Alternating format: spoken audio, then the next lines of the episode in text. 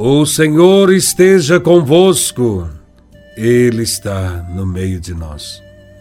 Proclamação do Evangelho de Nosso Senhor Jesus Cristo, segundo São João, capítulo 3, versículos de 16 a 21. Glória a Vós, Senhor.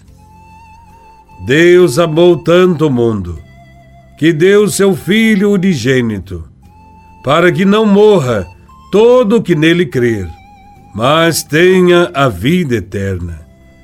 De fato, Deus não enviou o seu Filho ao mundo para condenar o mundo, mas para que o mundo seja salvo por ele. Quem nele crê não é condenado, mas quem não crê já está condenado porque não acreditou no nome do Filho unigênito. Ora, o julgamento é este: a luz veio ao mundo, mas os homens preferiram as trevas à luz, porque suas ações eram más. Quem pratica o mal odeia a luz e não se aproxima da luz, para que suas ações não sejam denunciadas.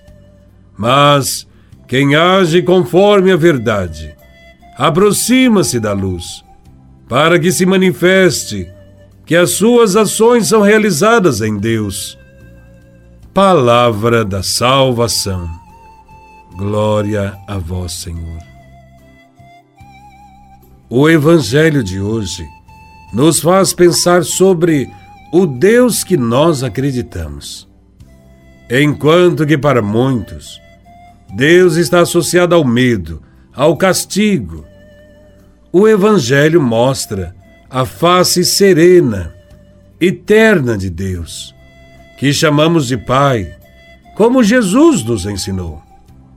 A Bíblia sempre nos mostra Deus caminhando com seu povo, perdoando seus pecados e assumindo o povo como propriedade sua.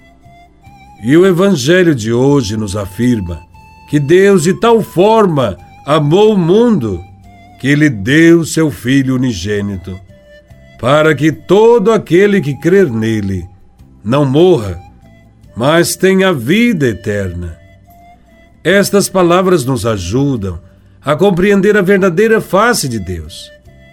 Ele não é somente misericordioso, clemente, compassivo, mas alguém que ama os seus filhos, a ponto de se tornar um deles. O nosso Deus se fez homem e até hoje permanece conosco. Não se afasta de nós. É Deus conosco.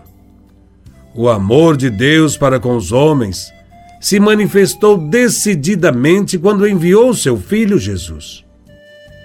Deus não enviou seu filho ao mundo para julgar o mundo, mas para que o mundo seja salvo por meio dele. O Deus do Evangelho, o Deus que Jesus nos mostrou e nos ensinou a chamá-lo de Pai, é aquele que ama o ser humano, mesmo quando ele se distancia, cometendo pecados. Deus ama indistintamente a todos, não só um povo em particular. Ele ama a humanidade inteira. E esta humanidade é livre para aceitar ou rejeitar o amor de Deus. Ele nos ama não porque sejamos bons, mas porque Ele é bom. Quer salvar, quer comunicar a vida. Deus é aquele que nunca quer perder seus filhos para o pecado, para a morte. Deus não deseja que as pessoas se percam, nem sente satisfação em condenar alguém. O que Deus quer é salvar a todos, porque ama a todos como filhos, como seus filhos. Também o Evangelho diz que quem não crê já está condenado. Esta afirmação esclarece a responsabilidade de todo homem diante do amor de Deus. Hoje podemos aceitar ou até perder a alegria do abraço de Deus. A salvação ou a condenação não será feita por Deus só no fim dos tempos, mas é o próprio ser humano que hoje pronuncia sobre si a sentença. Toda vez que acolhe ou recusa a proposta de amor que Deus lhe apresenta mediante a sua palavra, ele está fazendo a sua escolha. Devemos, portanto, crer em Deus e crer em Deus como um Pai que nos ama, porque dele viemos e para ele caminhamos.